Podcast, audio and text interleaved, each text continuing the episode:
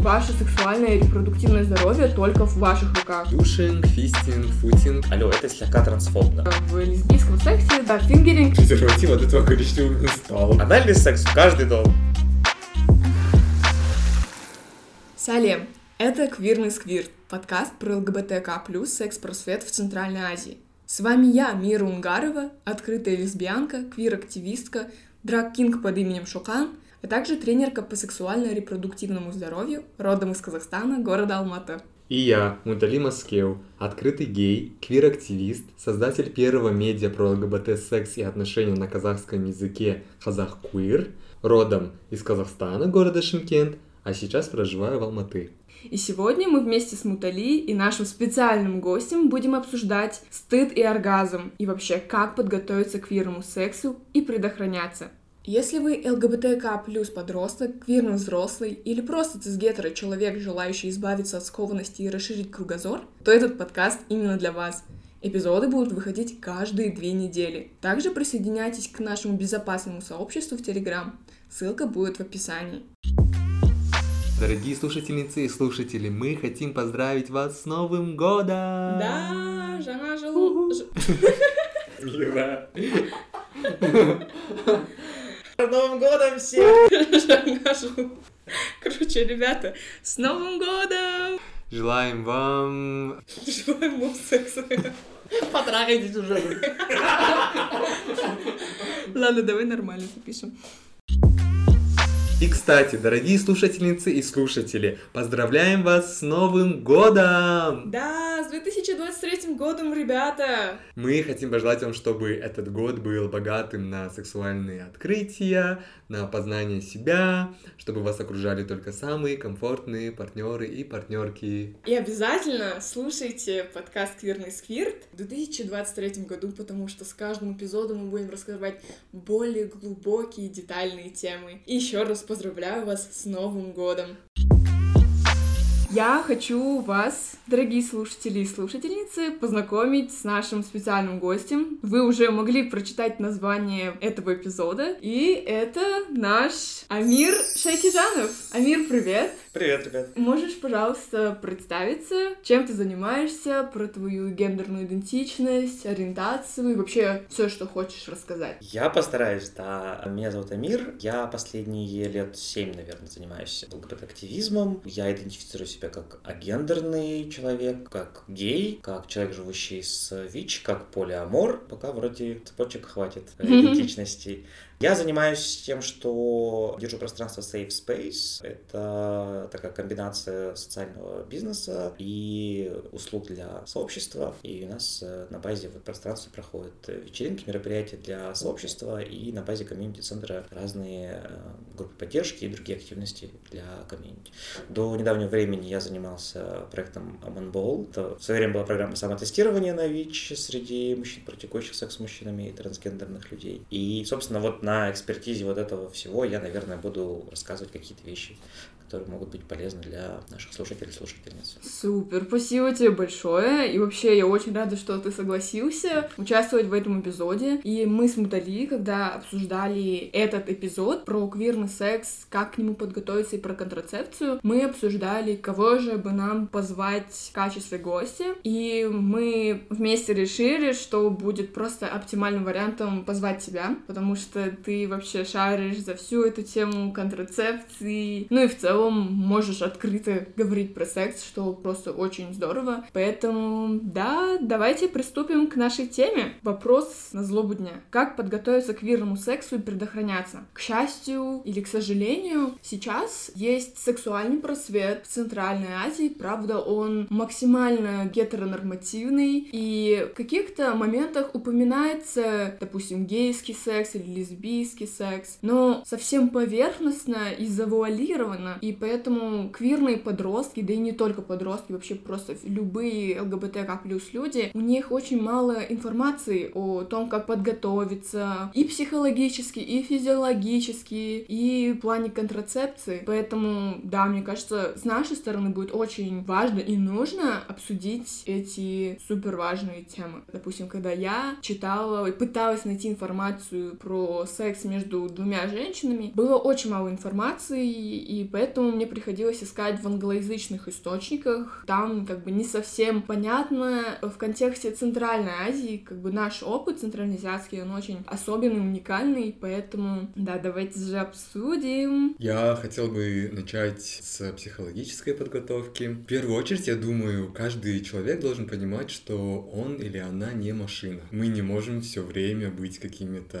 идеальными секс-партнерами, партнерками. Нужно всегда понимать, что каждый опыт будет разным, вообще вне зависимости от того, сколько вам лет, сколько лет вы занимаетесь сексом. Иногда секс будет неловким, вы будете разочаровываться в себе или в партнере, в партнерке, и это абсолютно окей. Мы настолько уязвимы во время секса, и на наше поведение может повлиять очень много разных факторов. Поэтому нужно осознавать, что если один раз что-то случилось не так, это не значит, что всегда так будет. Нужно понимать, что секс — это практика, да, то есть это своеобразный скилл, и нужно почаще им заниматься, если вы хотите им вообще заниматься в принципе. Да, я полностью согласна с тобой, Мутали. Мне кажется, важно еще до самого секса понять, вообще хочешь ли ты этого. Возможно, не все люди хотят заниматься сексом, и это абсолютно нормально. И поэтому для себя нужно изначально решить, есть ли у тебя тяга, вообще желание к этому, и если есть, то уже по рекомендациям Мутали действовать. Также я хотел бы добавить, что перед тем, как заниматься сексом, желательно бы обсудить со своим партнером или партнерами, партнерками, что именно вы можете практиковать, что для вас окей, что для вас категорически не окей, к чему вы открыты, да, то есть что вы хотите попробовать. Это абсолютно окей, если у вас вообще нет опыта или очень мало опыта. Если же как бы вашего партнера или партнеров это смущает, то скорее всего эти люди, этот человек вам не подходит, и это абсолютно тоже окей. Стоит попробовать поискать кого-то другого. Мне кажется, здесь еще есть такой очень важный момент. Вот Мира говорила про опыт центральноазиатский, какой-то уникальный. И очень важной частью центральноазиатского опыта является отсутствие прямых коммуникаций в культуре вообще. То есть мы все так очень аккуратно, издалека, и как бы как будто бы прямые коммуникации даже практически грубыми считаются, долгое время считались, наверное. И из-за этого вот то, о чем ты говоришь, Мутали, это, конечно, важно проговорить, но мне кажется, у многих это воспринимается как либо идеальная картинка с проверенным партнером, которому можно сказать, там, я хочу, чтобы ты меня там отшлепал, например, да, или там, я просто хочу, чтобы ты там, меня погладил и все. Или это может просто пугать человека. Вот я сейчас скажу, что я хочу вот это вот, а он такой, «А, какой я там ужасный извращенец, извращенка, и все, я с тобой больше никогда ничего. И поэтому здесь очень хороший выход. Это, во-первых, я согласен с тем, что это как скилл и коммуникация тоже скилл, который можно обкатывать с партнерами. А второй момент, если нет какой-то конкретной формы, как можно проговаривать. То есть это не обязательно может быть прямой разговор, что так, я хочу, чтобы ты там сделал так-то, и так-то, и так-то, вот меню, короче, по списку. А, а может быть, что там, давай договоримся, что, например, мы пробуем все, но если что-то не понравится, я тебе скажу стоп. Или, например, там, мы придумаем стоп-слово, или наоборот, go-слово, да, там, ананас ты прекращаешь, розовые облачка ты продолжаешь это там еще активнее делать. И вот такие кодировки, мне кажется, помогают, особенно в нашем каком-то контексте, чуть-чуть этот стресс коммуникации снизить. Да, я согласна. Когда мы обсуждаем важность коммуникации и обсуждения в открытую, с первого взгляда это кажется нормальным, обычным делом, но когда уже дело приходит к самому обсуждению реальному, то вот просто уже накатывается какой-то стресс, стеснение, волнение, ну и просто есть какой-то, возможно, психологический барьер. По крайней мере, у меня он есть. Учитывая то, что я очень открыта к сексу, к экспериментам, у меня все равно бывает такое, допустим, есть какое-то, возможно, стеснение э, сказать о своем желании, попробовать что-то новое. Я понимаю и пытаюсь как-то отрефлексировать этот момент, почему я так этого стесняюсь. Ясное дело, потому что такие экспериментальные штуки называются извращениями, стигматизируются извращениями в кавычках. Поэтому, да, ясное дело, почему возможно стесняться этого. Но, как Амир посоветовал, мне кажется, это классный способ придумывать стоп-слова или, наоборот, go-слова, чтобы сигналить своему партнеру или партнерке, что да, мне это нравится или нет, не стоит. И да, в своем опыте я тоже такое практикую. Я сейчас вспомнил, есть такой очень хороший есть-сервис, я не помню конкретно, какие площадки, но я думаю, можно их загуглить. Я постараюсь найти потом дать ссылку. Давай, давай. А, есть такие классные площадки, где, если вот у вас два партнера или несколько, вы вбиваете свои кинки, и свои какие-то, ну, вещи, которые вам нравятся в сексе. И только если они совпадают, они показываются обоим партнерам. То есть, например, условно говоря, если там я хочу какую-то практику, я стесняюсь об этом сказать, то есть возможность, что мой партнер или мой партнер тоже этого хотят, но тоже стесняются сказать. Вот, вот такой сервис может вас замычить на этих ваших увлечениях или практиках, сказать, да, вы оба хотели там условно лайтовый БДСМ. И тогда он меньше проблем, чтобы это реализовать. Вау, клево. Да, я, кстати, тоже слышала про такие сайты и приложения. И если я не ошибаюсь, я как-то пробовала их. Просто есть вообще в целом тест в интернете, называется BDSM-тест. Это, конечно, не тема этого подкаста, но все же потом, с, сверив моей партнеркой, партнерами вот в прошлом, так мы поняли, в каких точках мы сходимся, и потом как бы практиковали там, разные способы. Это касается не только БДСМ, а в целом. Если что, Амир отправит мне ссылочки, и я это выложу в телеграм-канал. Я еще хотел добавить то, что, опять же, касательно именно центральноазиатский опыт или нет, но из-за того, что мы здесь очень часто не говорим вообще о сексе, и тем более, вот, допустим, я со своей, да, перспективы, как гея, да, буду говорить, чаще всего что-то вообще про секс мы можем узнавать через порно, да. Когда ты все время в подростковом возрасте смотришь порно, ты начинаешь думать, что вот секс должен обязательно быть вот таким, да, и никак иначе вообще. И когда доходит дело до, до там первого секса, и он происходит не так, ты думаешь, блин, со мной что-то не так, и всякое такое. Я рад, что благодаря секс-просвету сейчас у меня есть понимание, что порно, оно вылощенное, да, там супер продакшн, это все, там целый сценарий, там все как бы расписано, и я понимаю, что в жизни не обязательно так должно быть. В жизни вообще, в принципе, очень редко так бывает. Вот это тоже стоит помнить. Да, то, что порно — это просто вылизанная картинка. Ясное дело, это постанова, и вам там точно не покажут, как подготовиться к сексу, как человек переживает. Ну и к тому же в порнофильмах, в порно-видео снимаются профессиональные актеры и актрисы, поэтому, ребята, не забывайте об этом. Еще нужно помнить, что порноиндустрия часто использует насилие как инструмент реализации организации, поэтому часто, особенно женщины, либо принимающие партнеры, мужчины, они могут не быть согласны на все, что с ними происходит, но их либо заставляют э, давлением денег, либо а, могут стимулировать какими-то препаратами, то есть таких историй много, но в защиту порно скажу, что при этом, при всем, порнография дает некое представление о том, что мне может быть интересно. В безопасном пространстве я просто смотрю и такой, о, мне это нравится или нет, я это никогда не сделаю. И плюс еще есть, э, к счастью, есть новые креаторы, креаторки порно, например, есть категория фем-порно, которая показывает показывает с феминистической точки зрения женское тело и старается его не объективировать, а так, чтобы там обе участницы или там все участники были субъектами, которые сами инициируют что-то, сами себя реализовывают, и где наконец-то там у женщины, либо там у пассивного мужчины наконец-то есть нормальный оргазм, что его никогда не бывает в других вариантах практически. Да, поэтому Вообще порноиндустрия — это тоже отдельная целая огромная тема для обсуждения, поэтому мы это оставим на потом. И давайте, ребята, переходить к теме физиологической готовности и гигиены. Потому что гигиена перед сексом вообще абсолютно любым, хоть вы гетеро, хоть вы квирный человек, это очень важно. Мне кажется, не все люди уделяют достаточного внимания подготовке именно этому аспекту в сексе. Гигиена. Есть несколько вещей. Во-первых, есть некое представление, что все люди себя одинаково воспринимают и одинаковые традиции имеют. То есть, условно говоря, если я там прихожу на свидание, я предполагаю, что все, что сделал я, мой партнер тоже сделал автоматически. Или, например, если я не привык это делать, то я ожидаю, не ожидаю, что мой партнер будет просить от меня этого. А поскольку зачастую мы свои запахи, свои какие-то нюансы не слышим, не ощущаем, то вопрос гигиены становится еще более актуальным, особенно в контексте того, что, опять же, в обществе редко можно проговорить, и многие партнеры такие, так, я потерплю его запах, но больше никогда не, не буду с ним встречаться.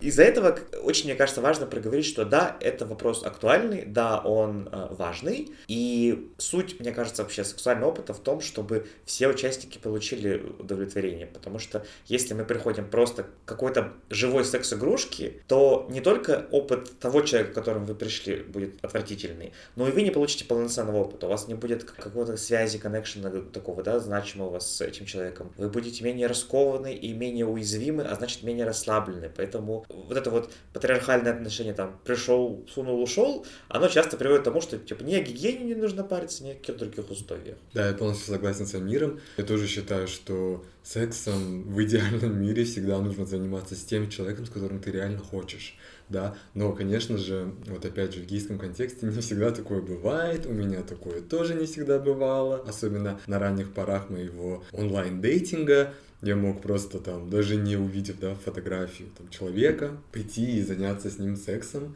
Конечно же, я не могу сказать, что это было там феерично и всякое такое, но такое происходило. К счастью, больше такого не происходит. И тут я еще просто хотел так добавить, в топ как находить партнера, да, то есть партнера можно находить через онлайн дейтинговые приложения, либо в каких-то пространствах, которые как-то располагают к этому, возможно, это бары, возможно, клубы, где тусуется квир-тусовка. Да, ну и, собственно, если переходить непосредственно к гигиене, я думаю, что важно тогда уж проговорить, о чем мы говорим, да, само собой, разумеется, мы говорим про то, что человек должен обязательно принимать душ, использовать дезодорант, какое-то уже другая история, да, там, ну, если не отдельный кинг, потому что бывают кинки, когда не нужно, наоборот, да, как бы это делать, но в целом. Обязательно подмыться, промыть все интимные места водой с каким-то мягким мылом безопасным, постричь ногти, почистить зубы, ну и надеть свежую одежду. Это как, как будто бы базовый стартер-кит для секса, который не всегда по умолчанию воспринимается так, но как будто бы вот с него можно начать. Дальше возникают нюансы, то есть, да, там вот э, мы до самого подкаста, видимо, в подкасте тоже, возможно, будем говорить там про, например, клизмы, либо про, про промывание, спринцевание, а, либо про еще какие-то нюансы. Но в целом, вот если мы говорим про фундамент, мне кажется, вот это вот он. Да, и вот знаешь, Амир, ты перечислил такие базовые, очевидные штуки в плане гигиены, но действительно, мне кажется, далеко не все люди прислушиваются к этому, вообще знают, что как бы нужно это делать, и не только перед сексом, а вообще в целом. Да, поэтому очень круто, что мы это озвучиваем. Даже если ваш партнер забыл об этом, то здесь уже ваша ответственность э, свои границы защищать и сказать, что типа, дружище, давай сходим в душ. Можно сказать, э, если вы так более прямолинейный человек, слушай, кажется, тебе нужно в душ, давай ты сходишь, потом мы продолжим.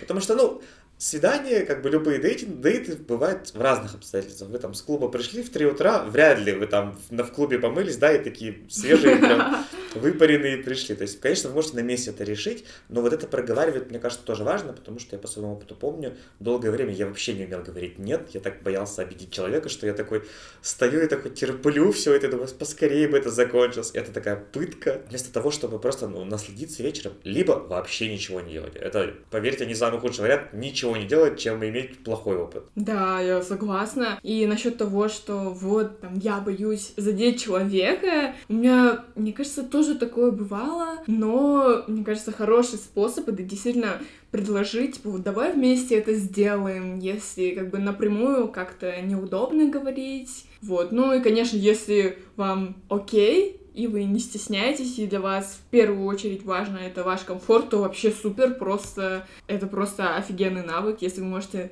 прямолинейно сказать о том, что вы думаете и хотите. Мне иногда кажется, что у меня какое-то такое лайтовое ОКР бывает. И вот в этом году у меня был секс с одним парнем, у которого была привычка не мыть руки после туалета. Ну, типа, я впервые как-то вот с таким столкнулся, и я понимал, что если сейчас я ничего не скажу, я потом буду ходить загоняться неделю. И тогда мне пришлось просто прямым текстом сказать, чувак, помой руки. Ну, типа, это странно, это не окей, это я не знаю, ну, в общем, да. да. Бы, такое тоже бывает. Я понимаю, что вот, ну, то есть иногда, да, вот, защита своих границ, да, иногда, чтобы вот прям не ходить, не страдать, нужно вот прям вот так это сделать. К тому же, если вот вы уже как бы начали заниматься сексом, там уже лежите, обнимаетесь, целуетесь, уже вовсю заведены, это абсолютно нормально прервать половой акт на время и просто сходить помыть руки. И я лично так часто делаю не потому, что только я хочу, там, не знаю, я там заморочена на гигиене. Ну, как бы это тоже, да, потому что, во-первых, это моя безопасность и в целом просто здравый смысл, но и к тому же таким образом забочусь о своей партнерке. Да, я, допустим, до этого помыла руки, но потом я что-то подделала, да, там, допустим, что-то съела, не знаю, что-то там потрогала, пульт от телевизора, ну как бы уже у меня как-то запачкались руки, особенно в квирном сексе между женщинами руки играют очень важную роль, одну из главных, и поэтому в этом плане очень важно следить за гигиеной рук, за своими ногтями, маникюром, и поэтому я лучше в лишний раз помою свои руки и удостоверюсь точно, что мои ногти мои руки чистые, и пойду дальше уже заниматься сексом, вообще не тревожась, и точно знаю, что все чисто. Хороший лайфхак, которым я тоже сам не всегда пользуюсь. Вот все еще учусь говорить э, нет, защищать личные границы, но э, мне он помогает это объяснить партнеру, почему ты это делаешь. Не просто там иди в душ,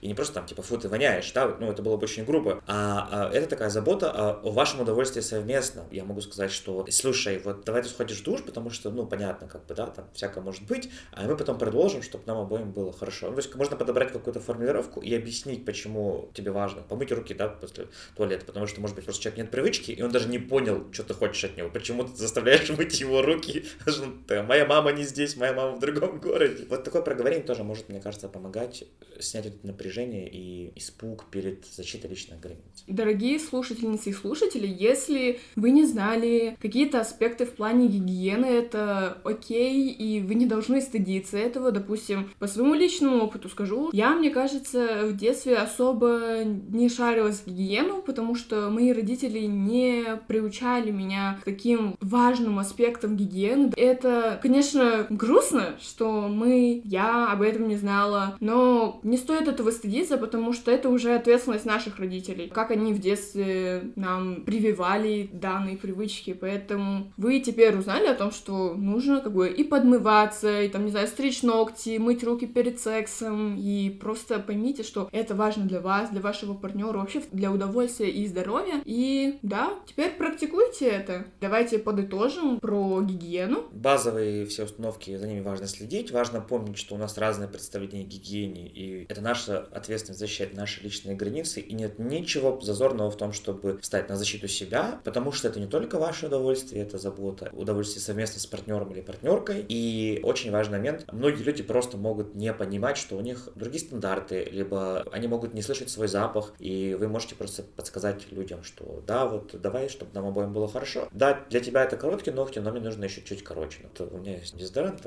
могу одолжить, сбрызнуть спреем, а контактный лучше, наверное, не одолжу. Давайте, Муталия, мир, теперь перейдем к самому сексу, про контрацепцию, потому что эта тема в целом супер важна, невзирая на ориентацию, на гендер человека, в целом контрацепция, неважно, о, против беременности или инфекции, передающихся половым путем, это очень нужно. Да, и это, опять же, мне кажется, вот такая тема, про которую мало говорится или говорится очень медикализированно. Если открыть какой-нибудь там, не знаю, сайт, который должен говорить об этом, какой-нибудь Кожвен, например, или там Центр СПИД, вот они, по идее, у себя пишут про ИППП, про ВИЧ и так далее, но это невозможно читать, потому что оно это написано каким-то очень бюрократическим, занудным языком. Ну, конечно, я не жду от них демонстрации там на реальных э, людях, что типа, вот входить нежно и пользуйтесь там лубрикантами. Хотя бы по-человечески это можно было бы объяснить. И здесь очень важно, я думаю, начать с того, что понятно, что разные практики несут разные риски. Вообще, какие, в принципе, да, могут быть риски? Это могут быть риски физического травмирования какого-то, это могут быть риски психологического какого-то дискомфорта, либо травмирования, это могут быть инфекции, передающиеся половым путем, либо это может быть нежелательная беременность. В каждой комбинации там, тех или иных практик эти риски, они могут быть выше либо ниже, и их просто важно знать и помнить о них. И, как я говорил, на мой взгляд, если это секс, то вот все партнеры должны быть заинтересованы в совместной какой-то заботе о процессе хотя бы, если не друг о друге, и о последствиях тоже. И поэтому, конечно, общая рекомендация — это всегда, а, коммуницировать да, между собой, там, больно, не больно, нравится, не нравится, комфортно, не дискомфортно, да, отличный пример, опять же, вот Мутали, там, да, помытые руки того парня. Второе — это барьерная защита. Презервативы, это могут быть презервативы, на, которые надевают на пенис, это могут быть презервативы, которые могут быть внутри вагинальные, называют фемидомами часто. Это могут быть так называемые латексные салфетки, но у нас их практически не бывает. Но, собственно,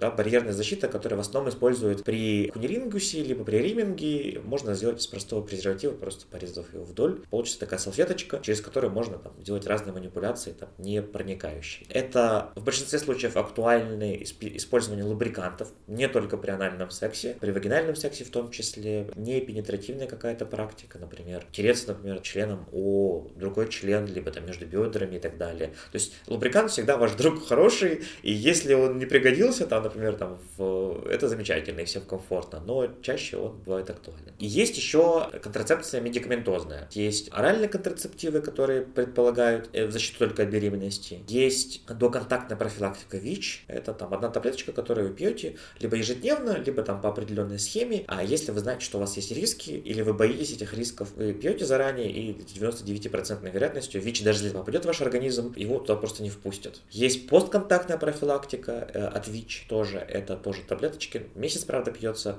Если уже в вашем организме есть вероятность того, что ВИЧ э, проник, например, порвался презерватив, его вообще не было, либо, не дай бог, было, например, изнасилование, то э, один курс месячный может защитить вас от ВИЧ, безусловно, если у вас отрицательный статус. От инфекций, передающихся половым путем, тоже есть. Не очень рекомендую к регулярному применению, но есть средства, например, есть свечи э, вагинальные с хлоргексидином, допустим, гексикон, и их можно использовать анально в том числе, если вдруг было ЧП. Но если вы регулярно занимаетесь сексом без презерватива, стоит пересмотреть свои э, практики или риски как-то попробовать менеджить лучше, потому что регулярно применение хлоргексидина может вызвать резистентность. То есть бактерии, которые там живут, в итоге они перестанут пугаться всех этих инструментов, которые есть у хлоргексидина. Базово это вот то, с чего можно начать. И дальше уже взвешивать. Оральный секс кого с кем, какой роли. Это все имеет значение. А вот Амир, вот э, доконтактная, да, профилактика ВИЧ, постконтактная и в целом ПрЭП, да, у этого же всего есть какие-то побочные еще эффекты, да? Можешь ли ты проговорить об этом тоже? У доконтактной профилактики практически нет э, серьезно ощутимых побочных эффектов у большинства людей. И единственная серьезная история это если у вас есть какие-то большие проблемы с почками, ПрЭП нагружает их дополнительно. Необходимости выводить, да, впоследствии там распады всего этого. Поэтому для этого зачастую берут анализ на креатинин. Побочный продукт э, вот, при разложении там, нутриентов в почках. Поэтому обычно проверяют только на почки. Во всех остальных случаях преп достаточно такой лайтовый. То есть большинство людей ничего не почувствует. С постконтактной профилактикой чуть сложнее, потому что там полноценная схема, которую дают людям, которые живут с ВИЧ, там трехкомпонентный, как правило, препарат. И вот там вторые, третий препарат, они могут быть потяжелее, конечно, и могут иметь разные побочки. Но нюанс в том, что у вас есть выбор, например, если вы поняли, что есть контакт какой-то случился, вы переживаете, что не знаете, что, кто это был и что а может быть какие последствия. Лучше потерпеть эти побочки месяц, чем столкнуться с необходимостью пить их пожизненно, потому что понятно, что фармация не стоит на месте, наука движется вперед, препараты уже не, не такие токсичные, как раньше, но все равно какие-то побочки у них могут быть, которые вам могут быть дискомфортны просто из-за вашего индивидуального особенности организма. Преп, как правило, без побочек, у постконтакта могут быть, но лучше вот потерпеть месяц и потом позаботиться о своем риск-менеджменте в сексе. А как расшифровывается преп? Преп — это pre-exposure prophylaxis, собственно, доконтактная профилактика. Поэтому ПрЭП и доконтактная профилактика это одно и то же. Спасибо, Амир. И насчет контрацепции я хотела бы продолжить именно уже с перспективой для квирных женщин, то есть безопасный секс для квирных женщин. Дорогие слушательницы и слушатели, имейте в виду, что рекомендации, которые сейчас озвучу, могут подойти любым людям с вульвой, невзирая на гендер. Но как квирная женщина я буду говорить про секс, где взаимодействует вульва плюс вульва. Первое, Амир уже упомянул, это гормональные контрацептивы. Это может быть таблетки, спираль, импланты, уколы, пластыри и другие методы для понижения риска незапланированной беременности, если у вас вульва, а у партнера или партнерки половой член. Далее я буду обсуждать больше методы для секса вульва плюс вульва. Ну и вообще, прежде чем начать заниматься сексом, если особенно у вас не постоянные половые партнеры, то важно провериться на инфекции, передающиеся половым путем, чтобы у вас была справка, и у вашего партнера или партнерки тоже, чтобы мы могли друг другу как бы предоставить и быть уверенными в этом. И абсолютно согласен, это очень такой важный аспект. Единственное, что здесь нужно полагаться на эти анализы только как некий референс, да, того, что вот с чего мы начинаем старт. Потому что, во-первых, у любых анализов есть срок годности, который истекает, соответственно, если человек там, неделю назад проверялся, неизвестно, что после этого было у человека. А во-вторых, есть важный момент, так называемый период э, окна, когда инфекция попала в организм, но еще не отображается, при этом риски уже есть. Поэтому наличие справки — это такой важный, мне кажется, момент там, совместного какого-то опыта, но при этом он э, не обязательно гарантирует вашу какую-то безопасность для здоровья в плане рисков. Э, просто стоит об этом помнить. Супер. Да, и мы уже в пласте про гигиену обсуждали. Это мыть руки и следить за чистотой ногтей и маникюром. И лучше всего воздержаться от лакового покрытия, потому что частички лака во время, допустим, фингеринга могут отлупиться и остаться во влагалище. Поэтому лучше всего, мне кажется, это гелевое покрытие, короткие ногти, ну или, не знаю, длинные, если там без проникновения. В общем, это чисто пожелание, предпочтения вашей и вашей, вашей партнерки. Мира, можешь объяснить, что такое fingering для тех слушательниц или слушателей, которые не знают, что это такое? Да, спасибо за вопрос, Натали, потому что я упомянула fingering, будто бы, да, это по дефолту все должны знать. Но да, fingering — это такая практика, которая чаще всего используется в лесбийском сексе, допустим, когда одна девушка мастурбирует своими пальцами другой девушке, ну или, не знаю, себе, или, допустим, проникновение, да, пальцами во влагалище. Получается уже как бы пенетрация пальцами. Это фингеринг называется. Да, также если, допустим, у вас все-таки есть лак на ногтях, и как бы во время секса вы не хотите как бы идти за ацетоном и стирать все это, и потом там мыть руки и так далее, можно просто заранее купить э, латексные перчатки. Они продаются в любой аптеке и использовать их. И тем более можно использовать перчатки, если у вас есть какие-то ранки на кутикулах, на пальцах. У меня такое было, как-то я порезалась, когда что-то готовила, и да, в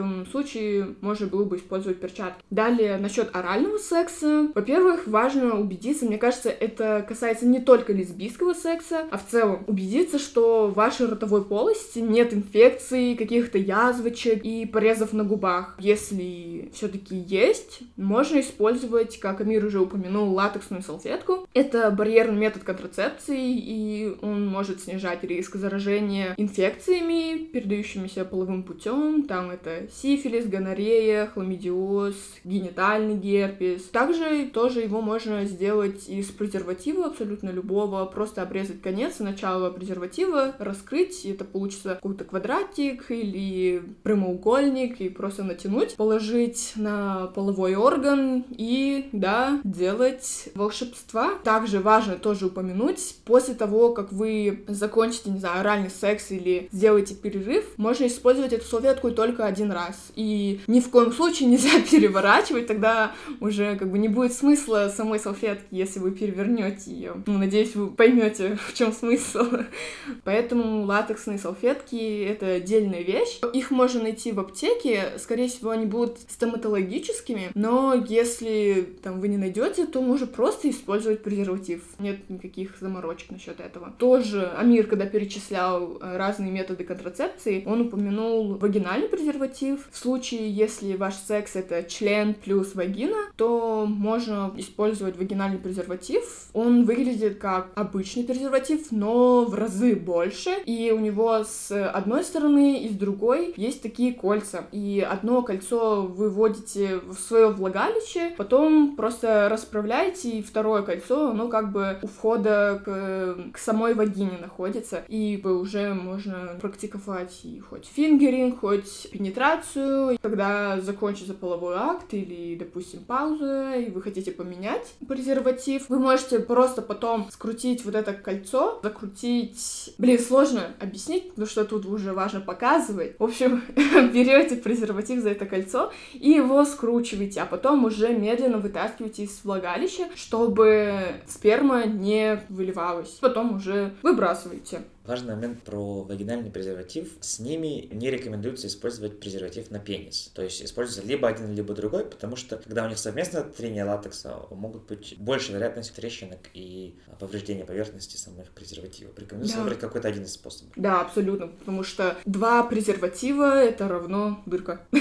Ну, в плане из-за трения разорвутся презервативы. Теперь немножко поговорю про анальный секс. Это касается именно если у вас есть вагина. В общем, после анального секса нельзя сразу практиковать вагинальный секс, будь то стропоном, членом или пальцами. Ведь слизистая кишки — это любимый дом для различных микроорганизмов, которые, попав в влагалище, могут вызвать или развить инфекции и воспаления. К анальному сексу и вагинальному единственный вариант — это если вы и тот, и другой практикуете в презервативе. Тогда, то есть вы просто можете сменить презерватив и, собственно, из одного дома пойти в другой дом, соседний. Тогда это безопасно.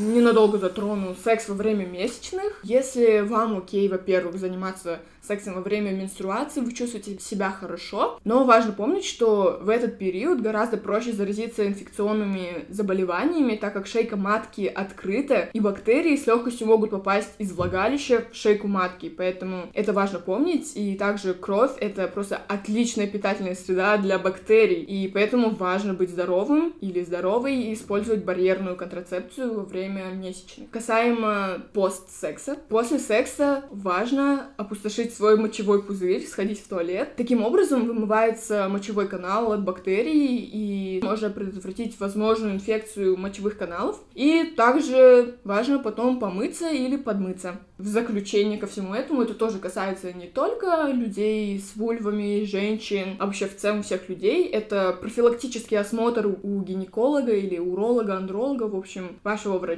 раз в полгода. Это не только про секс, но и в целом про здоровье. Ведь у каждой инфекции свои симптомы, и они протекают совершенно по-разному. Вы можете вовсе не чувствовать себя как-то нездорово, но у вас может протекать инфекция. И если не лечить ИПП, инфекции, передающиеся половым путем, это может привести к различным серьезным заболеваниям репродуктивной системы. Поэтому, дорогие слушательницы и слушатели, ваше сексуальное и репродуктивное здоровье только в ваших руках. Не пренебрегайте походом к врачу. Это не так страшно, как может касаться на самом деле. И сразу добавлю рекомендацию, поскольку опыт работы в ВИЧ-сфере есть, также обязательно рекомендую раз в 3-6 месяцев сдавать тесты на ВИЧ, как минимум в Казахстане, я так понимаю, с центрально-азиатской аудиторией, как минимум в Казахстане для граждан и людей с видом на жительство это бесплатно. И если вы мужчина, практикующий секс с мужчинами, то вам еще и положен анализ на инфекции, передающиеся половым путем. Такой неожиданный бонус от государства. Если даже вам кажется, что у вас рисков нет, во-первых, а, это вам практически ничего не стоит, кроме времени потраченного. Во-вторых, часто люди словом недооценивают свои риски и переоценивают свое состояние здоровья, поэтому профилактический осмотр, абсолютно согласен, это полезная штука во всех смыслах, в том числе и в анализах. Но для этого можно пойти, получается, в какой-то дружественный кабинет, да? Это можно прогуглить, он есть практически в каждом городе. Да, дружественный кабинет есть э, во всех городах. Можно пойти непосредственно в центр СПИД обратиться. Если вы хотите какие-то дополнительные услуги там, именно для, допустим, группы мужчин, практикующих секс с мужчинами, либо для трансгендерных людей, то тогда лучше, конечно, дружественный кабинет, потому что они как бы более инклюзивно настроены, скажем так. И все сервисы можно получить там. Но еще есть во многих крупных городах есть еще э, некоммерческие организации, которые на базе своего офиса могут протестировать экспресс-тесты там, на ВИЧ или на другие ППП иногда. Безусловно, еще более комфортные условия для вас, и консультации будут более инклюзивные, опять же.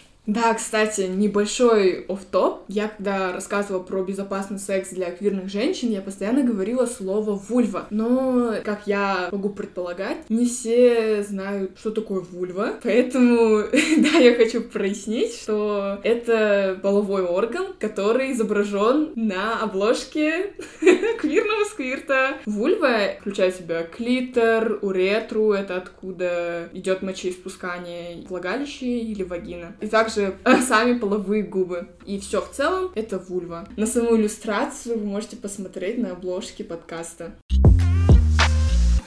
Дорогие слушатели, если у вас есть какие-то дополнения насчет контрацепции в квирном сексе для женщин, то вы можете написать об этом в комментариях в телеграм-канале. Я буду очень рада услышать ваши какие-то дополнения, поэтому не стесняйтесь, пишите. И также, если вы узнали что-то впервые от меня или от Амира и Мутали, тоже напишите об этом. Будет очень интересно почитать и узнать, что действительно мы донесли до вас какую-то новую информацию. И да, теперь мы хотим перейти к Мутали Ли, и он расскажет больше про гейский секс. Не то, что гейский секс. Да, неправильно бы... выразилась. Да, да, да. Слишком категоризировано. В целом, э, в гей-культуре довольно популярен анальный секс, поэтому мы хотим сейчас с Амиром вот обсудить и это тоже аспект. Для начала, это мы уже говорили в предыдущих выпусках, я просто хочу проговорить, что если вы гей-мужчина, то вы не обязаны заниматься анальным сексом, если вы этого не хотите делать. Это не значит, что если ты гей, то ты должен обязательно это делать. Вот большому сожалению, у многих парней есть такое понимание, оно у меня тоже было, но, к счастью, его больше нет. Я понимаю, почему парни могут не хотеть заниматься анальным сексом, потому что не для всех он приносит удовольствие, то могут быть риски. Наверное, здесь стоит упомянуть ту процедуру, которую, как считается, нужно обязательно проделать перед анальным сексом. И это промывание. Клизмирование, спринцевание по-разному называют. Да, да, да, да, оттуда в общем, да. Я просто знаком с позицией Амира по этому поводу. Я был бы рад для начала послушать ее, да. То есть, почему я сказал, что считается? Ну, в общем, какой основной тезис? Поскольку прямая кишка, которая задействована в анальном сексе, служит выходом для там, всех каловых масс, в головах людей вот эта вот идея, что там обязательно нужно, конечно, конечно, все это промыть. Нюанс в том, что кишечник это не чашка, которую можно промыть, это очень далеко идущий канал, в котором в разных этапах обработки лежат разные массы. Сам факт клизмирования, во-первых, не сможет промыть все это дело и зачастую может еще и захватить и вывести ко входу то, что не должно было выходить в ближайшее время вообще. То есть оно долежало потом еще там часика 2-3. А вода это может размягчить и в процессе оно может выйти. Поэтому клизмирование вообще ни разу не гарантирует э, чистоту. Естественным исключением является, когда клизмирование очень глубокое, то есть это прям много много раз подряд, но зачастую это само по себе отдельная, может быть, сексуальная практика, потому что душинг, в принципе, есть как кинг такой, как увлечение какое-то, как фетиш. Это может быть необходимо для каких-то более экстремальных практик, типа фистинга, футинга, чтобы кишка была расслабленная и абсолютно чистая. Тоже бывает необходимо множественное промывание, но такие практики не ежедневные. Анальный секс чаще бывает таким более повседневным формой, поэтому регулярное промывание, регулярные клизмы могут нанести определенный вред. Во-первых, вы можете занести вместе с водой какую-то инфекцию. То есть, если вода не кипяченая, не стерилизованная, из-под крана или из душа, из душевой головки часто рекомендуют э, делать клизмирование. Это, конечно, вопросе. Второе, как я говорил, да, это может сдвинуть то, что не должно было двигаться, оживить то, что было мертво уже. Третий вопрос связан с тем, что кишечник это слизистая. И особенность слизистой в том, что она должна все время быть увлажненной той или иной вязкостью слизи. И когда мы делаем промывание, мы смываем этот защитный слой, и получается, что кишечник у нас остается голым перед любым взаимодействием, сухим, сухим, поскольку слизь еще позволяет смазывающий эффект лубрикант действовать. Плюс ко всему, вот эта вода и проходящие мимо массы могут вызвать раздражение, ну и сам наконечник. Минусов, на мой взгляд, намного больше, чем плюсов, а поэтому я рекомендую людям зачастую не делать клизмирование, а скорее порожнить свой кишечник до того, как они практикуют секс. Также есть еще популярный миф, что нужно не есть целый день перед сексом анальным. Бедные люди, которые вынуждены это делать, я очень сочувствую, но это очень неразумное решение, потому что выходит из кишечника не то, что вы едите сегодня, а то, что вы ели вчера. Но это просто особенность работы организма. Поэтому не травите себя голодом, не пейте 10 литров воды в день, а лучше следите за своей диетой, потребляйте больше клетчатки, сходите в туалет. Если у вас есть какой-то дискомфорт, либо плохо идущий неизбавляемый кал, вы можете сделать легкое спринцевание. То есть это использовать грушу небольшую и самый такой, условно, вход промыть, прочистить и потом заниматься сексом. Я согласен с Амиром, потому что я на собственном опыте испытал эти штуки с точки зрения того, что сексом может захотеть заниматься вообще в любой момент, да,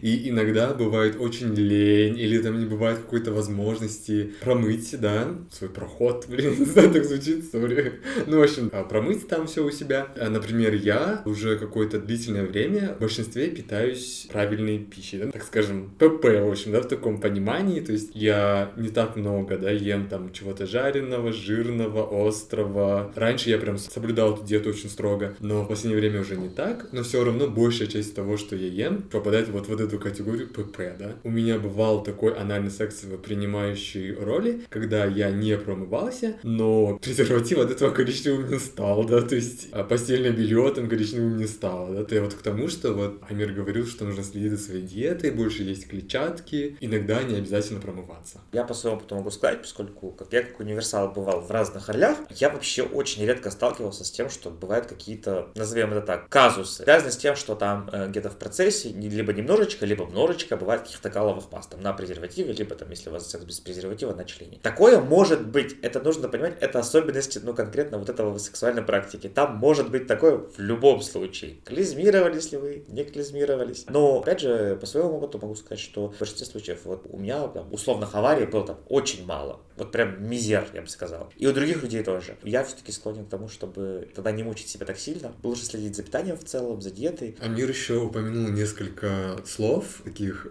англицизмов, я не знаю, как это называется. Амир сказал душинг, фистинг, футинг. Я хотел просто проговорить для тех, кто, возможно, не знает значения этих слов. Душинг — это просто английское слово промывание, да, то есть это перевод. Фистинг — это когда один партнер а, совершает проникновение в анал другого партнера с помощью кулака. Рук, кулака. Не обязательно в прямую кишку, фистинг можно практиковать также вагинально. Футинг, э, да, то есть это происходит от слова фут, то есть нога. Тут то же самое, что я говорил до этого, но здесь уже задействован, получается, нога. В анале это может быть и в вагинальном сексе тоже, наверное. Я не знаю, я гей, да, такой.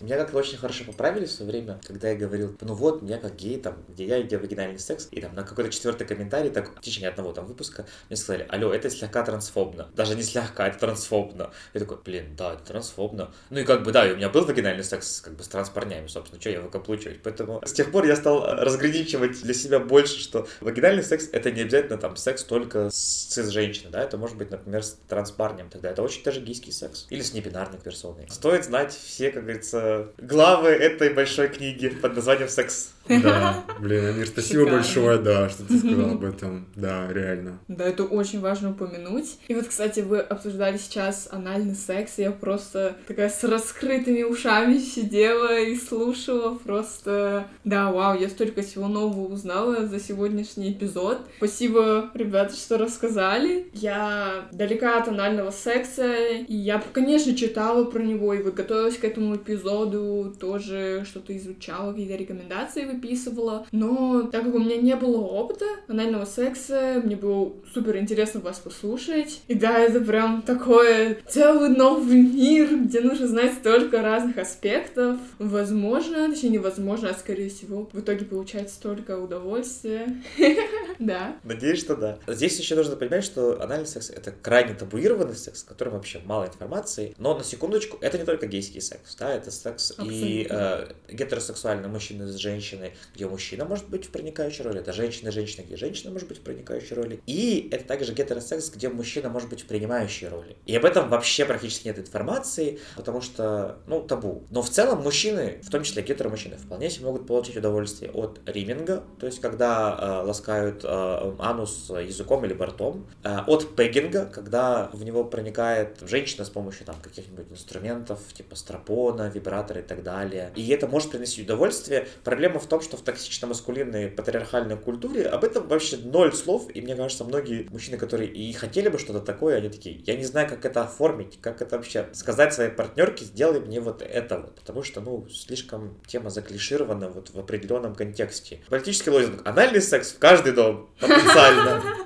Поэтому все могут Да. им заниматься. И вот, кстати, да, насчет того, что патриархальные мужчины с какими-то традиционными устоями не могут, ну вообще не только они, а в целом не могут поговорить и заявить о своих желаниях или интересе попробовать анальный секс. И вот снова же мы таким образом переходим к началу нашего эпизода, где мы обсуждали про наши желания и вообще как их озвучить и коммуницировать. Насчет анального секса, это на самом деле касается абсолютно всех, потому что у каждого человека есть анус. Та-да!